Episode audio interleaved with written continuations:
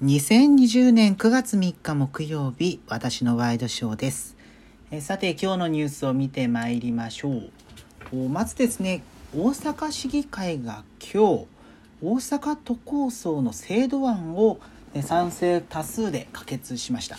まあ、大阪維新の会が進めているものですけれども、まあ、ここに公明党がえ加わって、えー両党の賛成多数という形で議案が通ったわけなんですけれどもすでにもう大阪府議会では8月に可決されているので、えーまあ、2度目の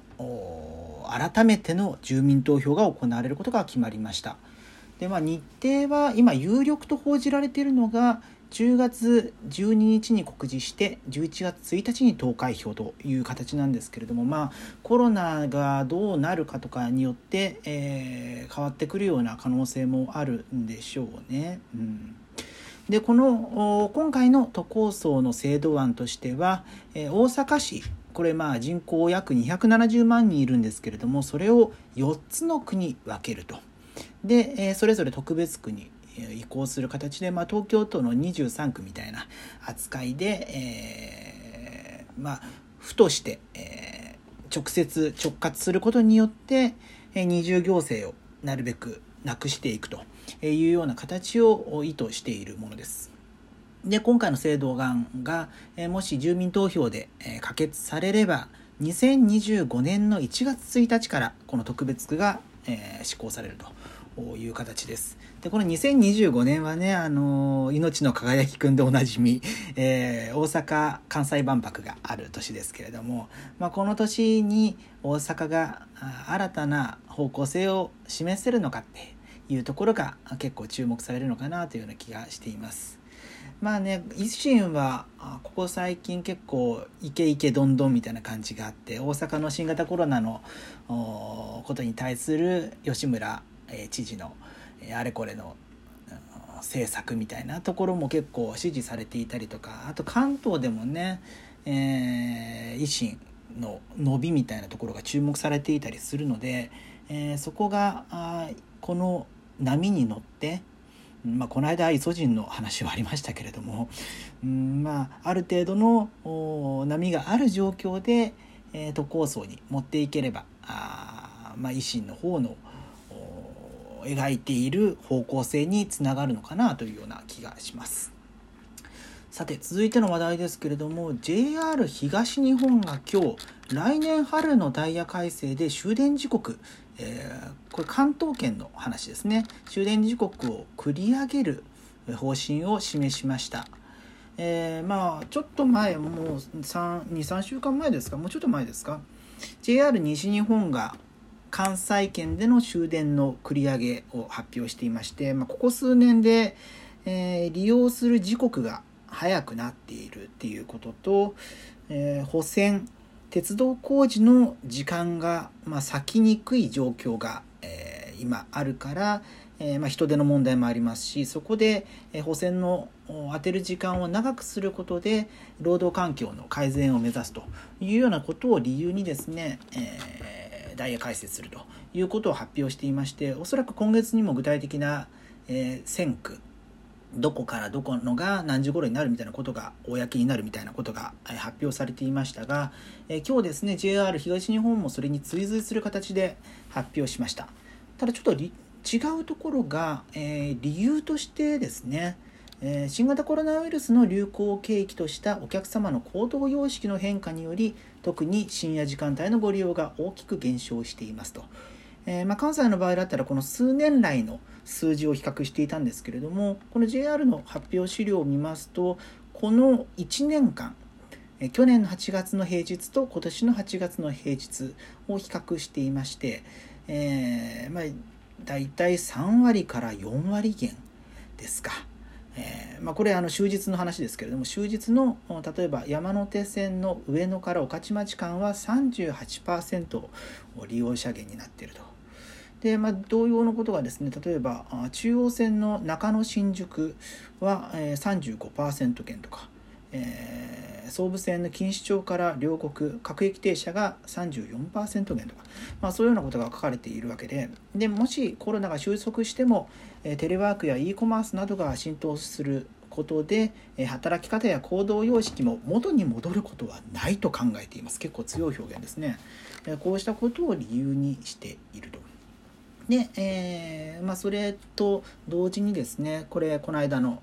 西日本の発表にもありましたが、えー、作業員の減少が続いていて人材確保に向けた働き方改革が急務と考えていると。でまあ、少しでもその時間を稼ぐために繰り上げるような形で、えー、主に東京から100キロ圏の各路線において終電時刻の繰り上げを行う。えー、終電から初電始発列車ですね。までの間隔を240分程度確保することを念頭に、えー、繰り上げを行う。でまた一部のところでは始発の時刻の繰り下げも行うというようです。でまあ金曜日などは必要により終電前に臨時列車の増発を行うというようなことも書かれていまして、えー、この実施時期来年春で、え実施選挙や内容は10月来月に知らせるというふうになっています。えー、まあ、来年、あのー、まあ、スケジュール通りでいけばこのままコロナがある程度落ち着いてくれれば東京オリンピック・パラリンピックがありまして、えー、まあ、それが夏なわけですけれどもその時間帯あその期間は、えかなりこうそれにシフトした、ま終夜運転するような線区もあるんじゃないかなというふうに思ってので私はこの来年春っていうタイミングがあ早いなというふうに思いましたね。そうしたことがまあ去った後の来年秋以降とかいうところになるのかななんていうふうに予想していたんですけれども、えー、思ったより、まあ、半年後にはそうした形になるっていうようなことですね。うん私あの東京の、まあ、杉並とか練馬とか、えー、三鷹、えー武蔵野その辺りに、まあ、あの暮らしていることもありまして JR だと新宿駅1時ちょうどくらいの中央線が最終なんですよね。うん、そうすると、まあ、それに乗って大体最寄り駅に1時10分20分くらいに着くような感じのことがあ一般的なわけですけれどもそうなるとまあ、あの終電時刻としてはある程度遅いですよね、うんまあ、これが繰り上げられることになるんでしょうかね。えーまあ、この行動様式のところを理由にしてきたっていうことで、まあ、鉄道があ特にですね JR が動いたということで、えー、私鉄各線とかにもこれから影響が出てくるでしょうね。うん、まあ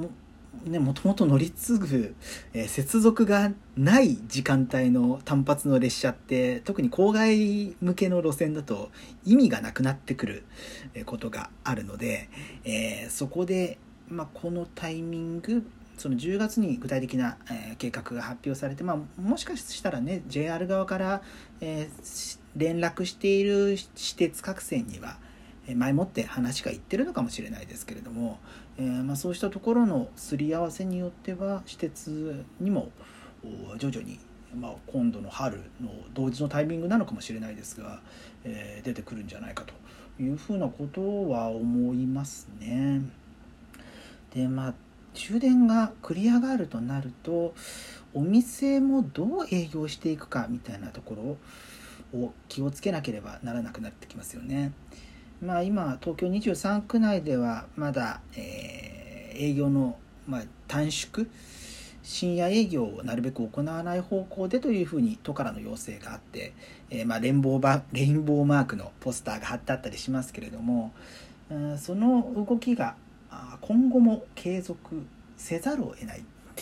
その電車がないから帰るとなるともうみんな帰っちゃってお店がガラガラになっちゃうみたいな。ことを考えるとそういう営業時間のシフトに変えていくってこともありえますし反対に言うと終電を逃す可能性っていうのも今まで以上に高まる場合のケースっていうのが出てくるでしょうからそれを吸収する業態のお店は繁盛する可能性っていうのも一方でありますしあとは終電逃した際の、まあ、ホテルとかえネットカフェとか個室ビデオ店とか、えそうしたところをなるべくその密を避けて感染対感染防止を行った上で、え、そういうところが新たにこうこれを正気だと 見なして、え、新サービスなど新商材打ち出していくっていう経済への影響っていうものも考えられますよね。うんやっぱこうなってくると人々の生活が、うん、大きく変わるな時間の使い方も変わるなみたいなことを思いますね。まあ、最初の方にも申しましたけれどもこのこう働き方や行動様式も元に戻ることはないと考えていますってこれ結構ねここまではっきり書くんだっていうような、うん、印象を覚えたので、まあ、あのコロナが、えー、拡大して、えー、まあ社会問題化してからもうそろそろ半年経ちますけれども、うん、結構大きな動きがあったなというような感想です。ということで2020年9月3日木曜日私のワイドショーでした。それではまた明日。